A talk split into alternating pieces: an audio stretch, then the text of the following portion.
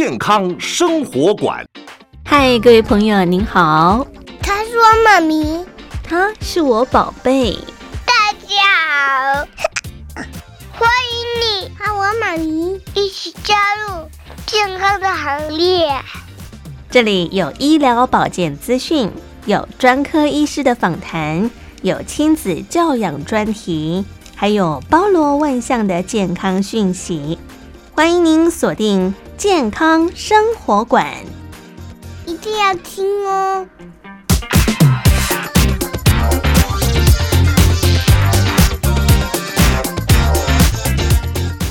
健康生活馆呵护您健康每一天，各位亲爱的朋友，您好，我是佑佳，欢迎您收听今天的节目。我们在今天节目当中要跟听众朋友一块来关切的是食道功能检查，包含整合性食道功能的照护工作。邀请到的是三军总医院我们的胸腔外科林冠勋林大夫，就要跟他一块来聊聊这一方面的问题。欢迎您锁定我们今天的节目。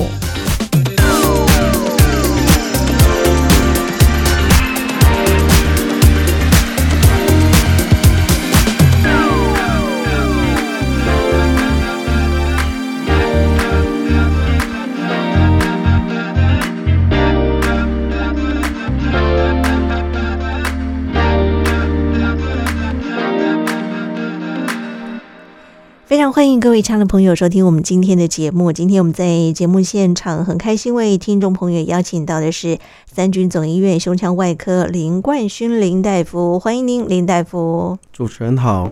我是三军总医院胸腔外科的林冠勋医师。是，今天林大夫要跟大家一块聊到的是食道功能检查中心整合性的食道功能照护啊。最近这些年啊，不管是电视广告也好，生活呢，在一般的生活当中，可能很多人在饮食西化，甚至是三餐不正常啊，食道方面逆流的问题其实是非常非常的多啊。这个胃食道逆流呢，可能对大家来讲应该是再熟悉不过的一个名。死了，不知道亲爱的朋友，您是否也曾经有过这个胃食道逆流的问题？像老人家也会有吞咽不顺啦，哈，困扰着您的生活。当您吃东西或者是喝水的时候，您有没有感觉到喉咙或者是胸口不舒服？咳嗽的时候会吐出一些食物啊？这些呢，都是我们食道产生的一些问题啊。我们就要托有专科医师来帮我们来检测，到底是哪里出了问题。那我们都说，其实人的食道当中啊，非常重要的就是一个消化器官。如果说这个消化器官出现了问题啊，不仅会影响到食物的消化，还可能会导致严重的健康问题啊。所以呢，我们三军总医院呢，已经成立了一个食道功能的检查中心啊。在这个中心里头呢，拥有最精密的检测仪器，还有专业的医护团队啊，可以帮您快速的、精准的掌握您食道到底出现了什么样的状况啊。所以呢，今天我们就要托有三军总医院我们的胸腔外科的林冠勋林大夫呢，来告诉大家到底该怎么样来正视食道功能这件事情啊。刚刚我们在上节目之前呢，跟林大夫稍微聊一下我们的这个三总的食道功能检测中心啊，三十多年前就已经成立了，是吗？没错哈，就是我们大概在三十多年前，那个我们有个主治医师叫做李世俊李大夫。嗯，那李大夫他其实是到呃美国跟我们就是食道的大师，也是这个胃食道逆流的检验测定的标准制定者 Dr. Demister 学习哈。那从跟 Dr. Demister 学习完回来之后，他就在我们院院内。成立了第一个食道功能检查的中心，嗯，那时候是使用比较呃早期的的机器，然后那这个早期的机器得要有蛮多导线的，那检查的过程得要换各式各有各种不同的导线去检测你的食道的压力，嗯，那检查的过程也需要做一些姿势上的改变，那包含坐着、躺着，那甚至得需要喝不同的。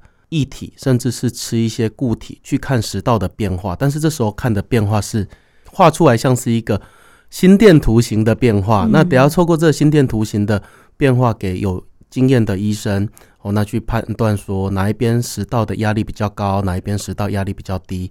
那食物到底在我们这样子喝一口水的过程，有没有办法顺利的把食物从嘴巴吃到肚子里面去？嗯、那这种比较传统的。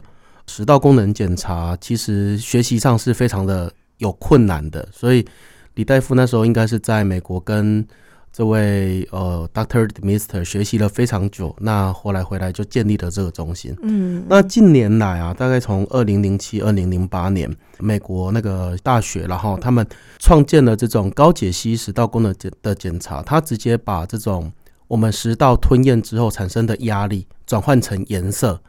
那颜色越深的地方，哦，那它就代表这个地方压力越大。我们可以直接透过检查出来的数据，很直观的去知道说上段的压力比较大，还是下段的压力比较大。嗯，那它压力产生的过程可以让食物完完全全的推进。像比如说，我们食物在上面，那我们中间就要放松。食物才掉得下来。当它掉到中间的时候，食道的上段就要用力的收缩，把食物往下面挤。那这时候，这个收缩跟舒张的过程，假设出了一点点状况的话，那我们这个食物吞到肚子里面就会没有那么的顺利啊。所以，我们这个高解析食道功能的检查提供了一个很直观，我们只要看颜色的分布，然后它还有时间点的分布，我们就可以知道说。这个食道的压力从上段到下段，随着时间点的经过，食物有没有顺利的通过食道，压力产生的方向性对不对？那我们就可以很清楚的诊断出。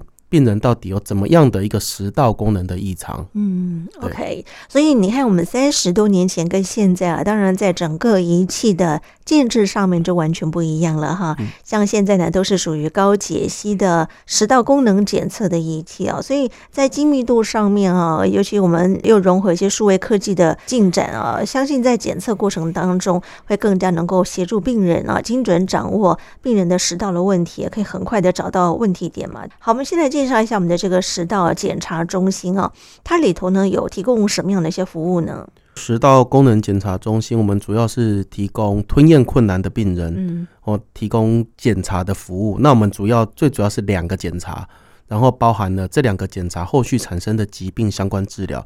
那第一个检查就是高解析食道功能的检查，那第二个检查就是二十四小时我们食道的酸碱测试。嗯，那第一个食道功能的检查跟食物有没有办法顺利通过食道有关系，或者是食物吃进去食道里面会不会卡住，甚至会不会有食物会从肚子里面逆流而上。嗯，第二个检查二十四小时的酸碱测验呢，我们就是会把刚刚讲的那个导管放在食道上面，那会二十四小时的去监测病人是不是有胃食道逆流，就是我们讲的胃酸逆流。嗯，那这两个检查是我们主要提供的检查部分。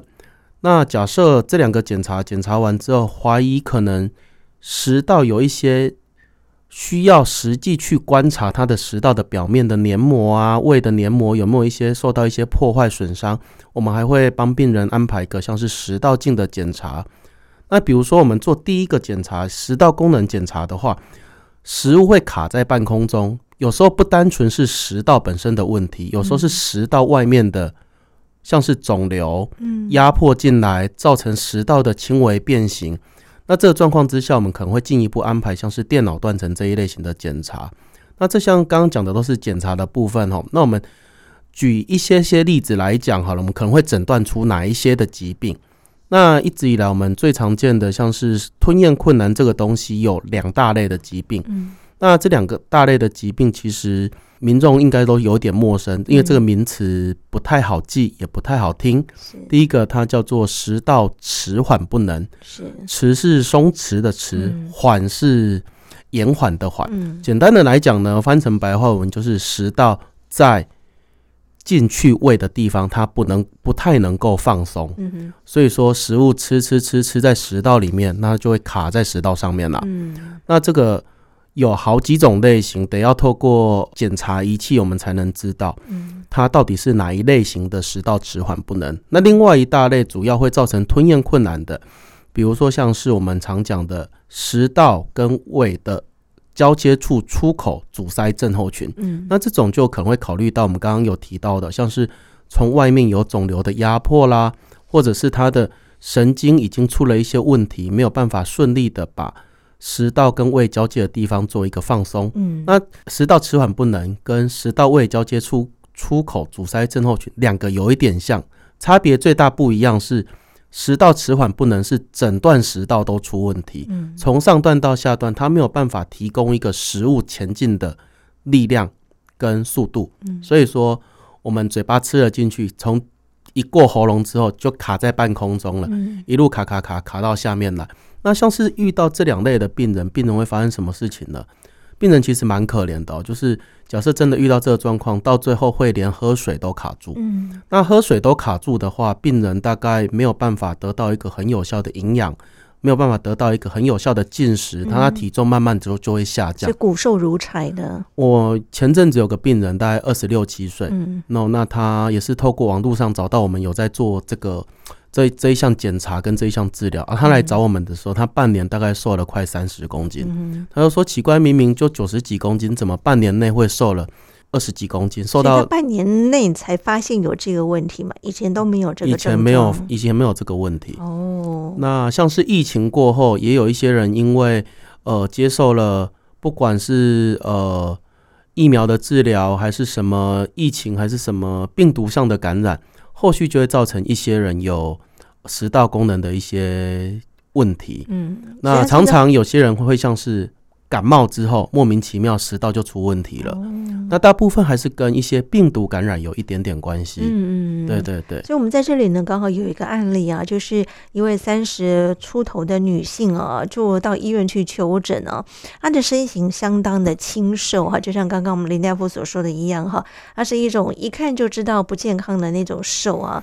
他的健保卡呢，交给医生的时候呢，其实手臂上面就像是皮包骨一样哈，皮肤呢也非常的暗沉。没有光泽，那医生呢就想说，哎，这位患者的问题呢，应该是蛮棘手的哈，病人呢。就告诉医生说，发生胃食道逆流已经有五年多了哈。起初呢时好时坏的，最近三年的症状呢突然是变本加厉啊。吃完东西之后呢，喝完水过没多久呢，马上就会逆流到喉咙啊，让他感觉到非常非常的痛苦啊，连吃饭呢都不太敢吃啊。即使呢是这样的状况底下呢，就连刚刚我们所说的，连喝水都会呛到啊。那这几年呢，他其实看过大小医院呢哈跟。跟所有这个该做的检查，像胃镜啊，哈，这些也做了四五次啊，检查出来呢，连发炎的反应都没有。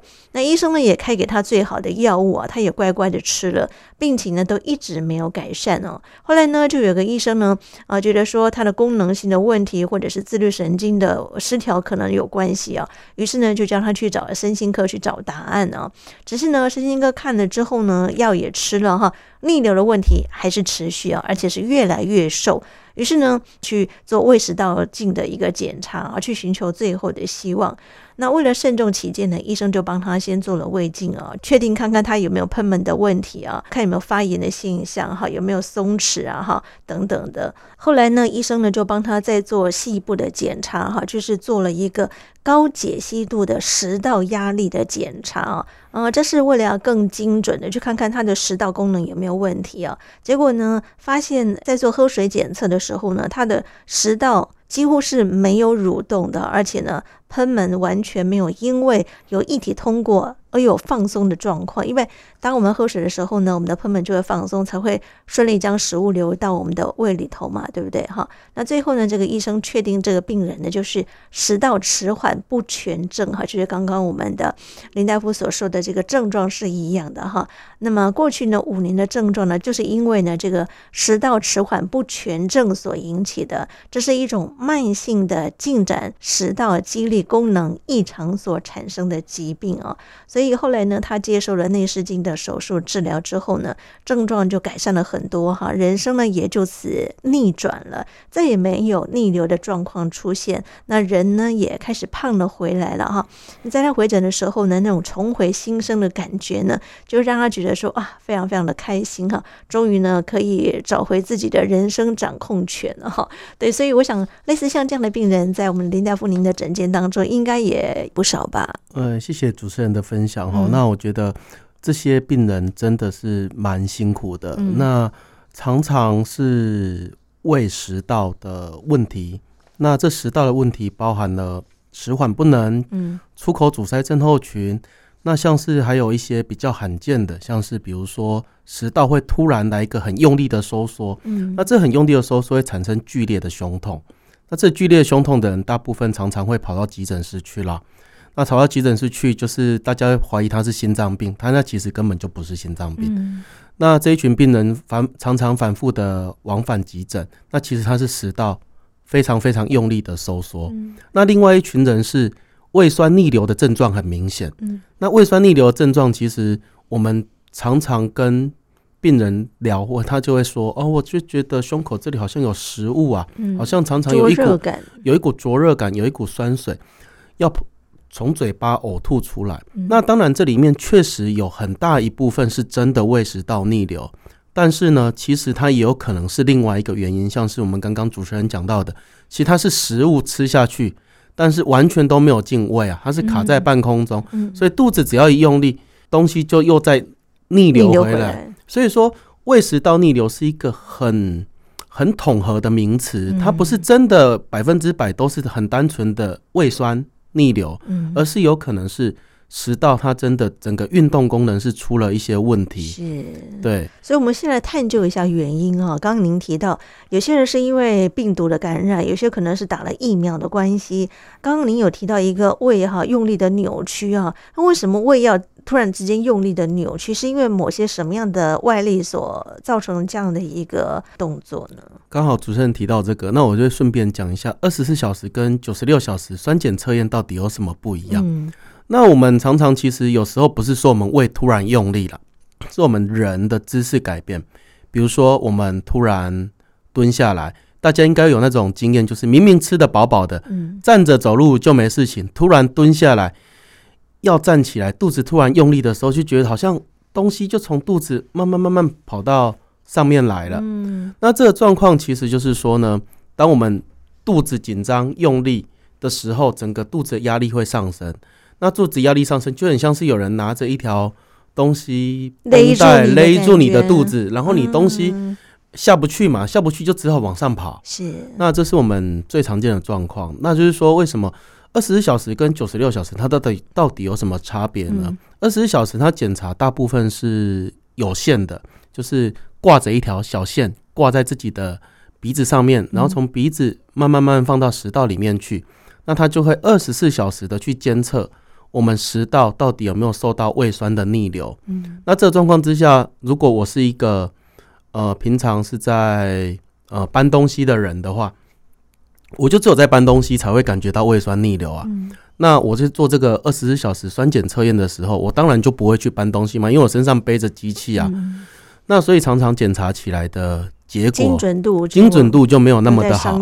嗯。那但是九十六小时呢？它其实基本上它现在设计是无线的装置，它是粘在食道上面，那食道黏膜会一。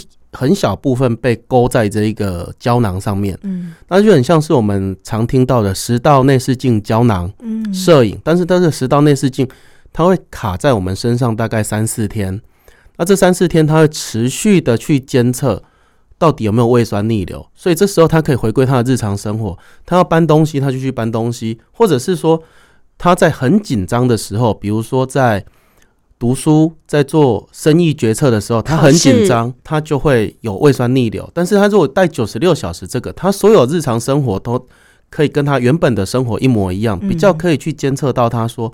诶，那他到底在什么状况之下会诱发他胃食道逆流？哦，那如果是这样的话呢，是不是我们就选择无限的九十六小时的检测，胶囊型的会精准度高一点点呢？呃，这个东西它有一定的优点，也有一定的缺点。嗯，优点是它真的很方便，而且就是呃无线嘛。那缺点就是，比如说你有可能短时间内要接受，比如说像是核磁共振检查啦，嗯，因为它毕竟是一个金属物放在你的身体里面，那它每个人排出身体的时间不一样，大部分是七到十天会排出自己的身体啦。但是如果说你短时间内有可能要去接受怎么样的，比如说像是核磁共振的检查啦，这就这种人就比较不适合来接受九十六小时的。这种无线的装置的测验，嗯，或者是说您本身身上有装上一些像是心率调节器啦，那这种心率调节器它有一些磁场电波的一些关系，你我们又装了一个呃电池装置在您的身体里面，它也是比较容易去互相影响的。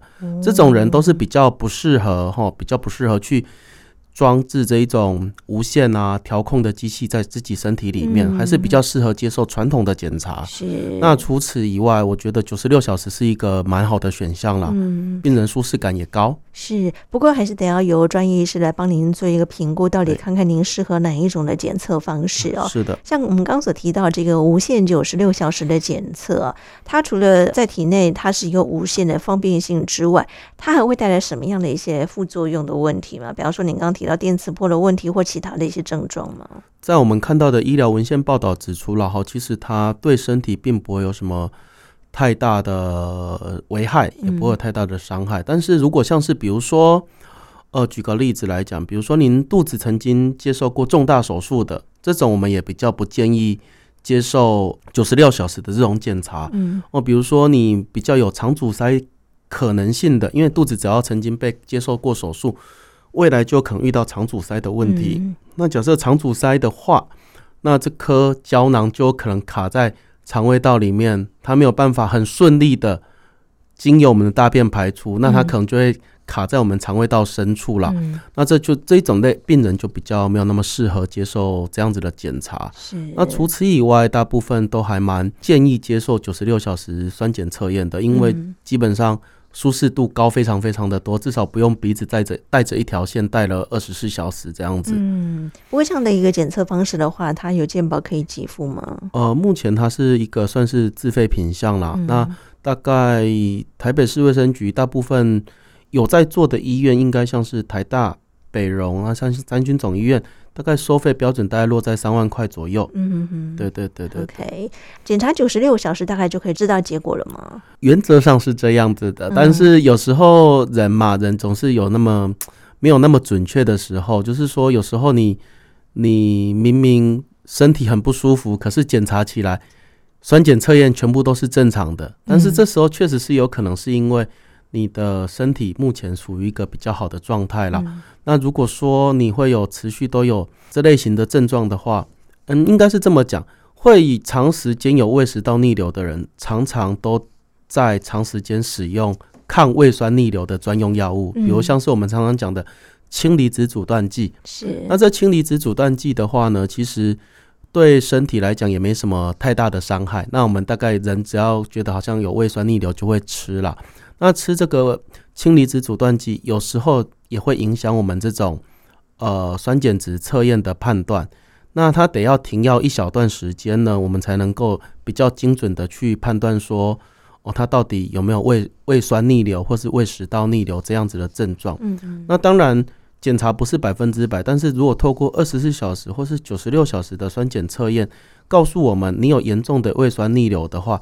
原则上应该接近百分之百，就是真的有这样子的疾病了。嗯，那我们可能就会比较进一步的往下一步走，就是包含了该怎么治疗。这样子的一个一个疾病，这样子是，好。所以，我们刚刚听了林大夫的解说，我们大概知道，就是说，在我们三军总医院的食道功能检查中心啊，提供的一些服务项目，包含了呃多种食道功能的检查、高解析度的食道压力的检测，还有食道 pH 值的检测，二十四小时以及无限三十六小时的检测啊，食道蠕动的测验等等，就可以来帮助医生的评估，哎，到底这个病患的食道健康状况。是怎么样啊？他的不舒服到底源自于什么样的原因啊？所以可能我们就是刚开始的时候呢，要先帮病人把这个主因先找出来。如果说这个主因没有抓到的时候呢，就会让病人一直不断的逛医院啊。就像我们刚刚所提到这个案例一样啊，他都做各式各样不同的检测啊，然后呢，也对每个不同的医师抱持着无限的希望哈。可是呢，到头来却是无限的失望，因为都找不到原因到底在哪里哈。那最后呢，才被被抓到说哦，原来就是因为呢食道迟缓不全症这样的一个问题产生啊。找到病因之后呢，正确的解决，他就可以重回他的新生了哈。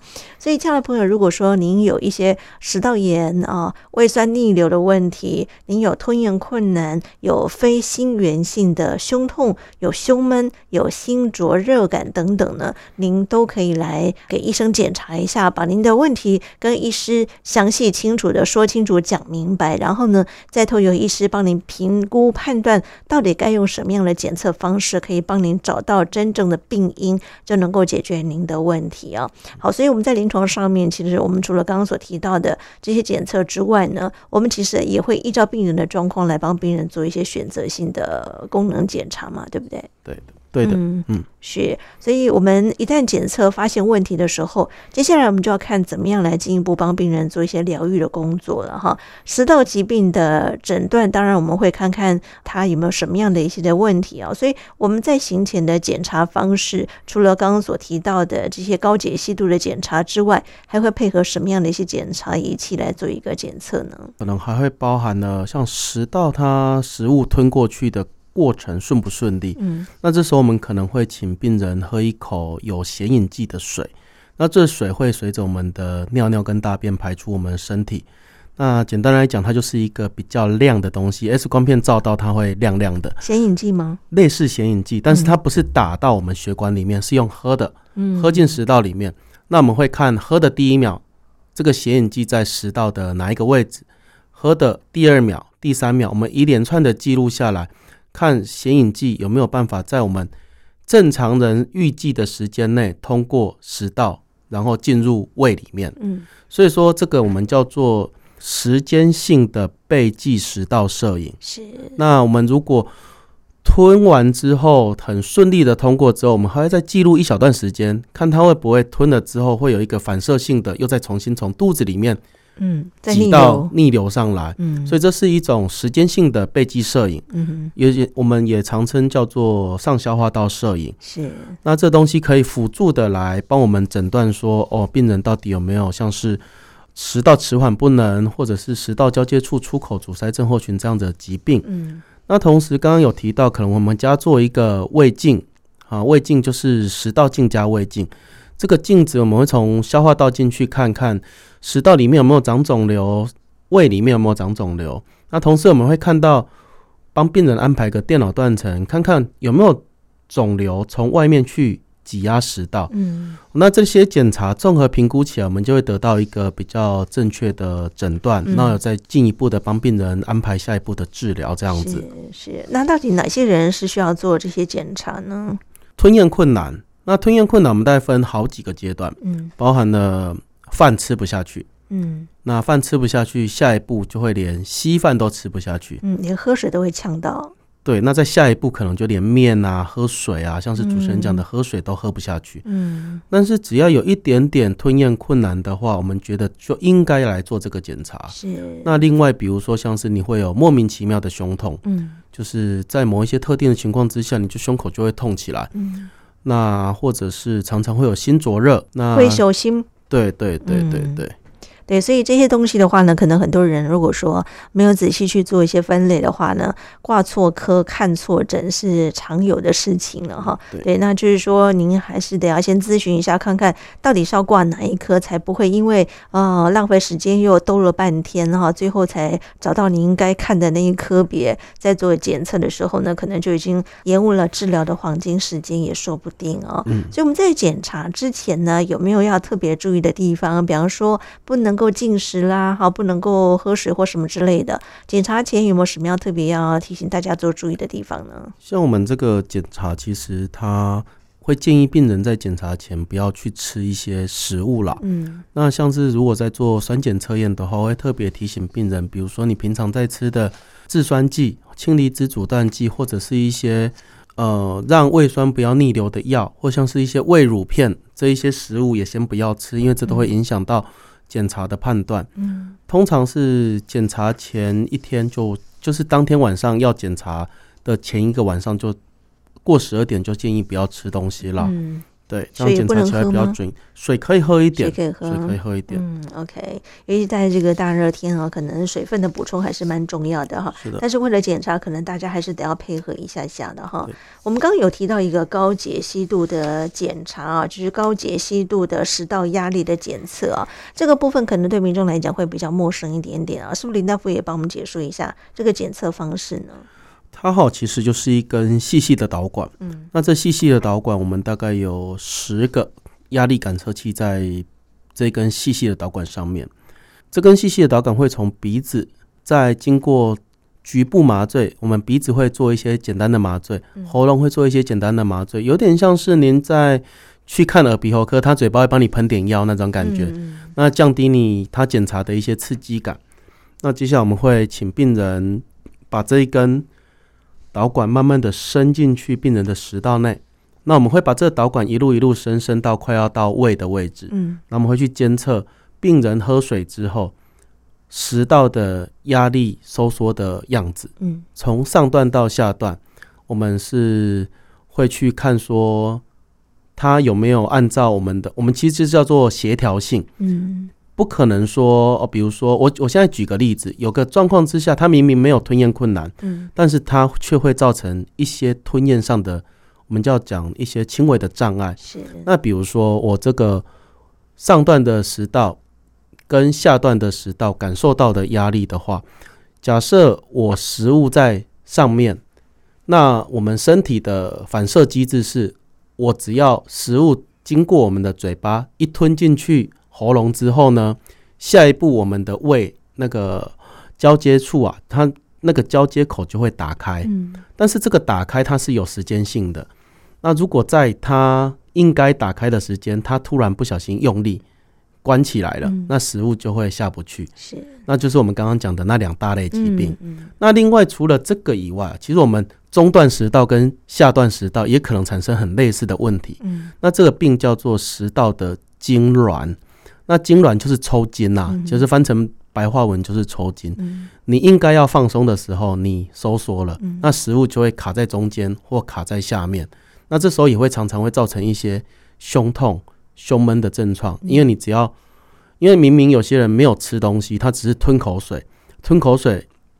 食道莫名其妙的收缩，就会产生类似的胸闷跟胸痛的一些症状。嗯嗯，对对对。Okay. 好，所以这个部分的话，也让大家听听看，了解一下啊。对很多民众来讲啊，他可能会觉得就是说，嗯、呃，胃食道逆流反复一直不断的在发生。哈，明明呢他已经不喝咖啡、不吃甜食了，调配他的一个生活作息啊，规律的饮食，再加上呢这个药物的治疗，总是呢每隔一段时间呢就得接受。一次无效的宣告哈，偏偏呢这个胃镜看起来其实都没有什么太大的问题啊，甚至呢他的心脏其他器官检查都做了哈，怎么还是没感觉哈？这个时候呢就要怀疑是不是消化道功能性的问题出现了哈？这个功能性的问题哈，到底是怎么样来解读呢？功能性的问题包含了，呃，像是食道出口那个地方，它本来应该要放松，它不能放松，嗯，食物就下不去，这是一种功能性的问题。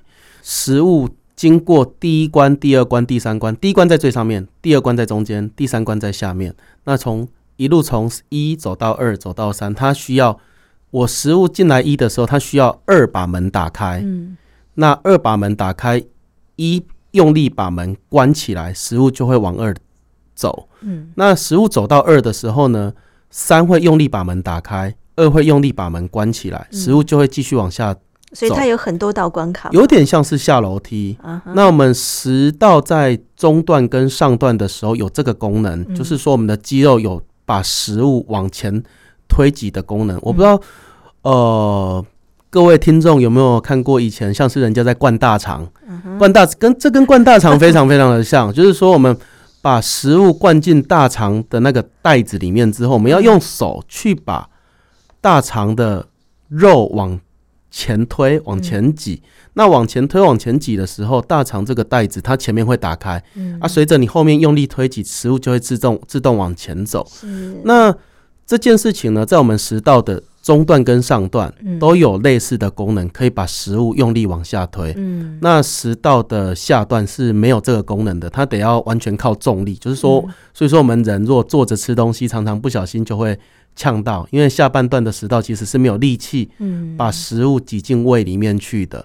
哦，所以说这就这种就是功能性的疾病。嗯嗯，如果说食物在第一关的时候。第二关的门没有用力打开，嗯，那它就会卡在第二关，食物就下不去了。其实上食道跟下食道括约肌无力，或者是说它该负责的功能它没有执行到的时候，就会产生障碍，这个问题就会形成，对不对？对，没错。像是有些风湿免疫科的病人，他们有一种病叫做硬皮症。嗯，那它其实不只有皮会硬啊。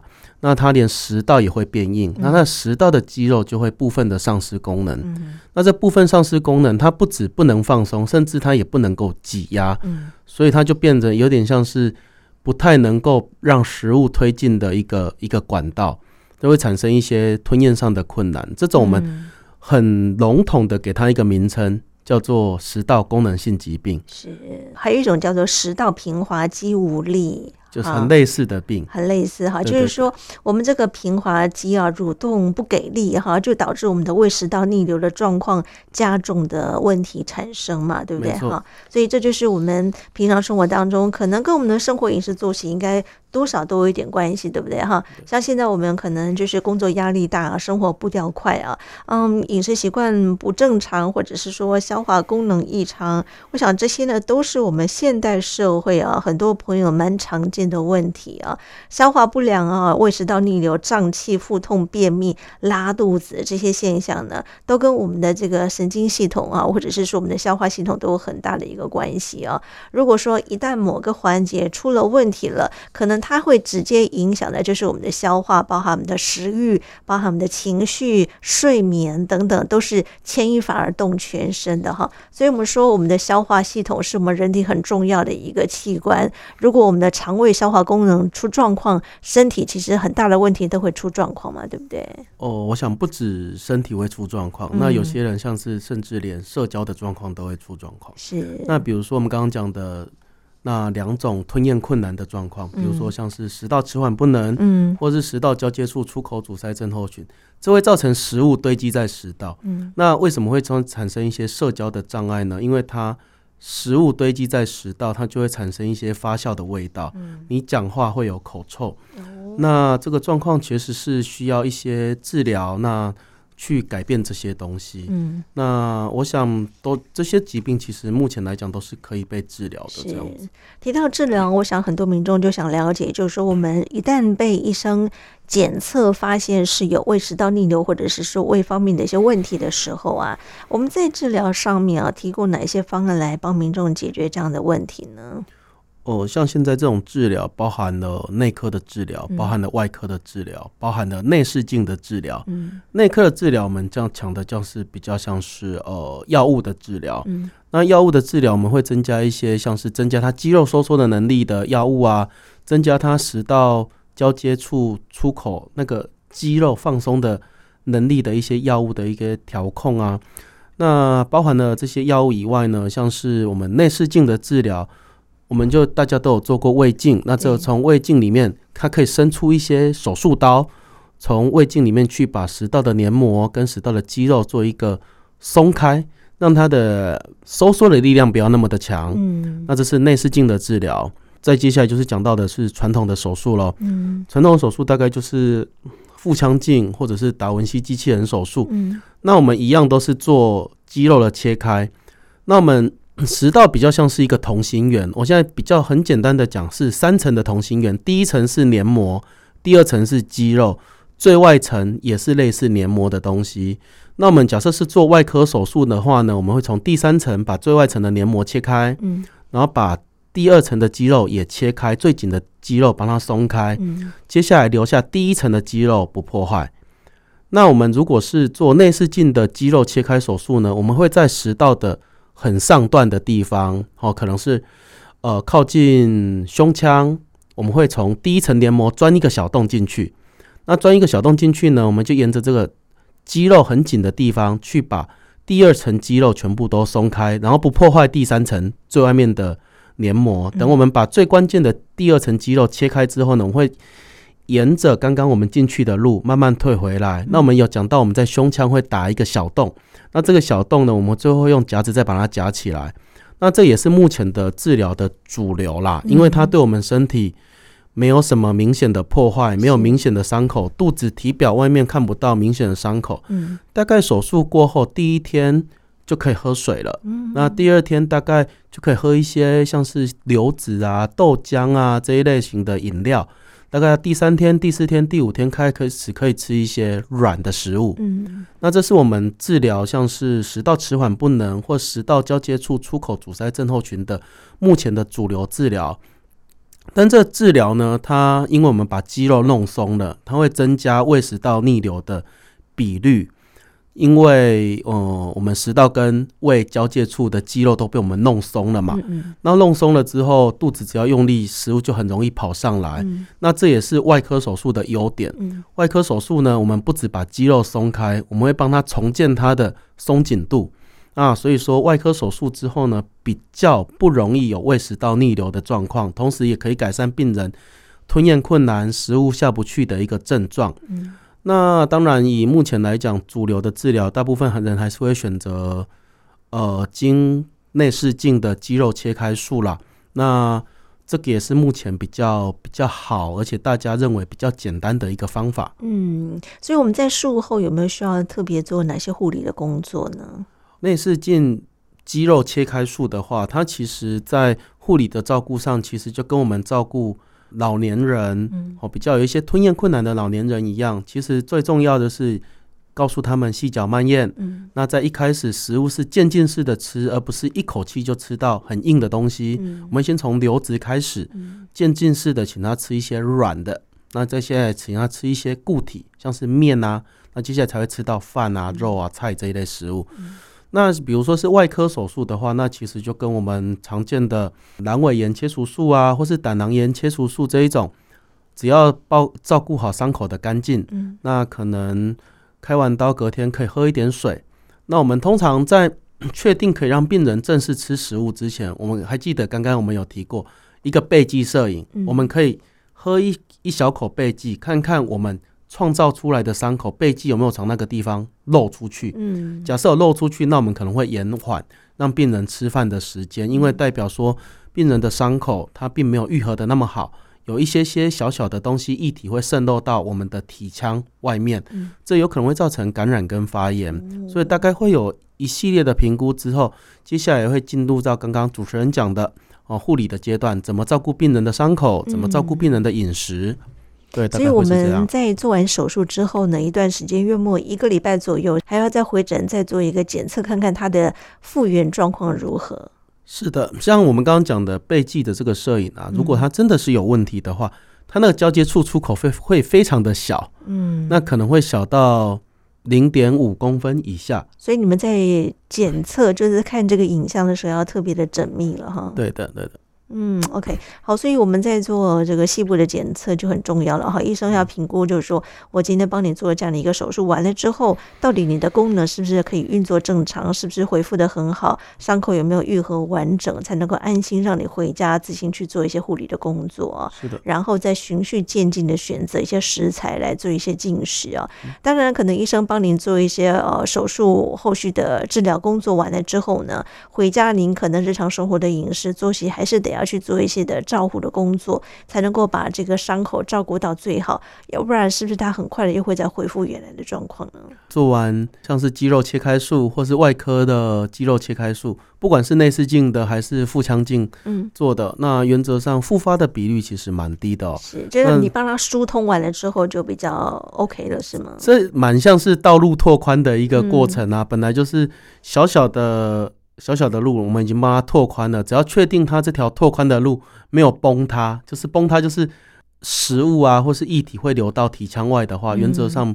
复发的比例其实蛮低的。嗯，好，所以不管是内科的治疗，或者是外科的治疗，不管是服用药物，或者是说都有手术的方式啊，可以跟您的主治医师来做一些的沟通啊，看看什么样的一些疗法对您来讲是最能够达到治疗的效果的哈。好像目前呢，我们三军总医院呢有成立一个食道功能检查中心。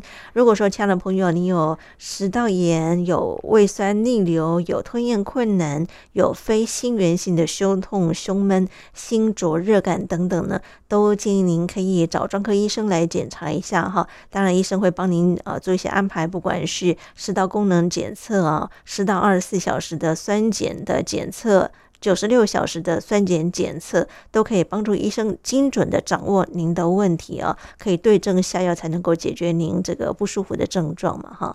好，我想今天很开心呢。我们透过三军总医院我们胸腔外科的林冠勋林大夫的说明，也希望能够让听众朋友听听看，了解一下食道功能检查中心到底它扮演着什么样的角色，提供哪些服务，如何能够透过这个整合性的食道功能的一个照护工作呢，来帮听众朋友解决胃食道功能方面的障碍了哈。最后，林大夫还有没有什么要跟大家做一些补充跟叮咛的部分呢？因为食道功能检查跟胃食道逆流真的是一个。蛮复杂的呃疾病哈，那我们分享一个呃我自己遇过比较奇怪的病人。那他这奇怪的病人其实是我们以前的一个老长官呐。那他在年轻的时候因为胃溃疡被开被动过切胃手术，长期以来一直在使用呃我们讲的制酸剂，就是氢离子阻断剂在做治疗。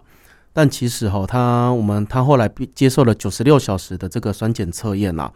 那他其实检查起来是完完全全没有胃酸逆流，他那检检查指数是非常低的。所以说，其实我们胃酸逆流跟食道功能这些检查，它在我们看起来有点像是百变女郎，就是症状各式各样，但是诊断常常跟我们想象的不太一样这样子。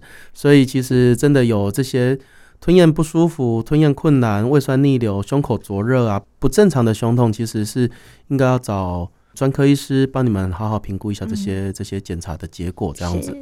好，最近这些年，我相信有胃食道逆流的朋友可以说是越来越多，造成很多人的生活困扰，或者是说整个的一个工作当中人际关系都会产生很大很大的影响哦。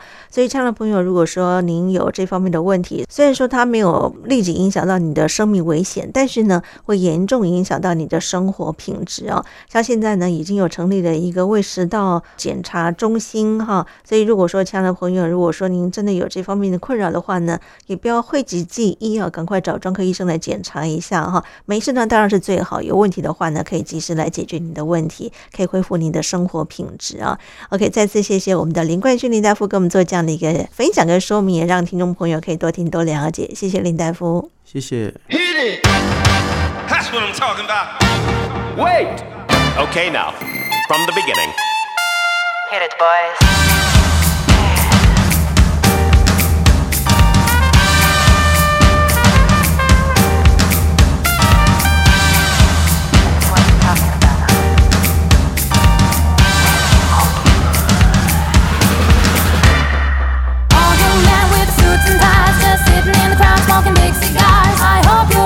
what's coming now. I'm the one, on the lady that will bring it down.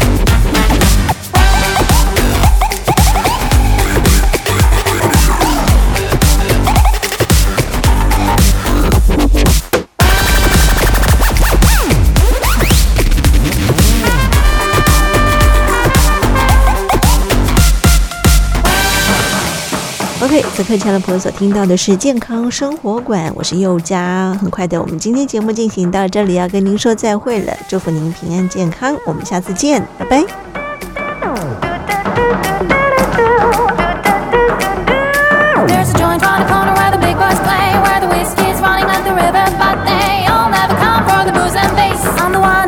Gotta rock this place. Gotta rock this place. Rock this place. this place.